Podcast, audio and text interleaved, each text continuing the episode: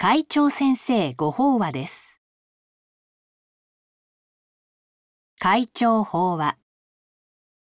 上不教菩薩のように。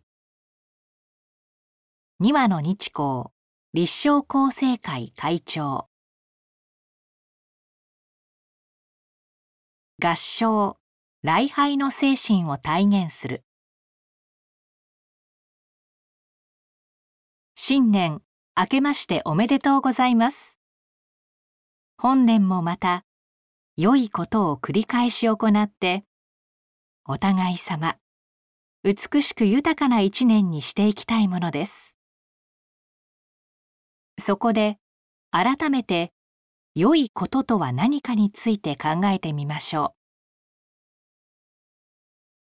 今年豪誕800年をお迎えになる日蓮上人は仏教の肝心は法華経で法華経の修行を説いたのは不教本であるその中で不教菩薩が人を敬われたのはどういう理由からかをよくよく考えてみなさい。釈尊の本会本来の願いは人の道行動や態度を教えることにあったということである。崇春天皇御所。と言っておられます。そうすると上不教菩薩本には仏の教えを修学する私たちにとって生き方の基本となる。日常生活における良いことが示されていると受け止めてよさそうです。上不教菩薩は皆さんご存知の通り出会う人の誰に対しても合唱礼拝し私はあなた方を敬います決して軽んじませんあなた方は菩薩の道を行じて必ず仏になる方々だからです。と言って賛嘆しました。しかも、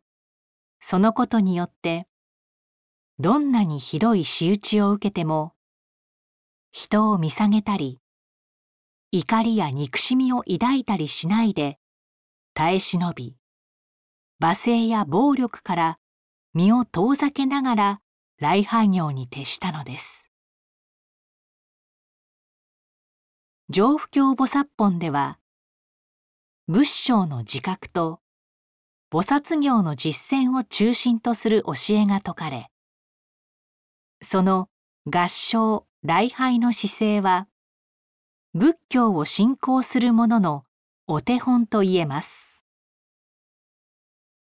ただよくよく上不教菩薩のありようを見てみると合唱や礼拝の形にとらわれることなく経文にある「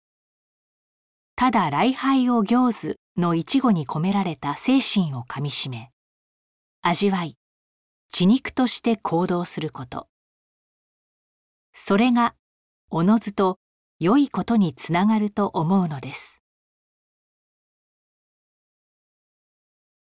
上不教菩薩本と雨にも負けず当たり前のことですが私たちは太陽や水や空気がなければ生きていけません。大きく捉えればそうしたものへの感謝は私たちにとって大切な礼拝業です。天気に文句を言わないのも礼拝の一つであり水を大切に使い物を無駄にしないというのも合唱の一つの形でしょう。人に不平不満や愚痴をこぼさないのも悪口や怒りをぶつけないのも合唱礼拝の実践ですしそれは相手の仏性を信じて敬う人間としての務めとも言えます。つまり身近な行動や態度や言葉の一つ一つがどれも合唱礼拝を身で表す行だということです。そしてそのことを通して私たちは自分の仏性を自覚しまた相手にも自らの仏性を自覚せしめているのです。童話作家として知られる宮沢賢治の詩「雨にも負けず」の一節。みんなにデクノボーと呼ばれ褒められもせず。苦にもされず。そういうものに私はなりたい。は上不教菩薩の影響を受けた賢治の願いと生き方を表していると言われます。そのようなことからこの詩を改めて上不教菩薩本に重ねる気持ちで読んでみたところ私はこれまで以上に感銘を受けました。なぜかといえばこの詩は法華経の信仰に生きた賢治の言葉で優しく翻訳された上不教菩薩本そのもので法華経に縁のない人が読んでも上不教菩薩のような生き方菩薩としての行動や態度がよくわかると感じたからです。欲はなく決して怒らずは言わずもがなですがあらゆることを自分を感情に入れずにはまず人様の姿勢を示し日照りの時は涙を流し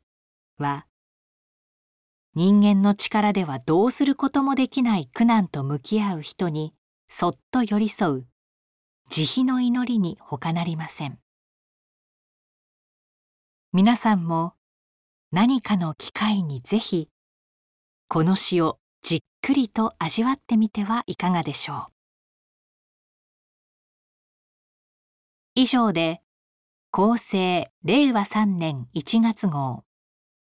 会長先生ご法話の朗読を終了させていただきます。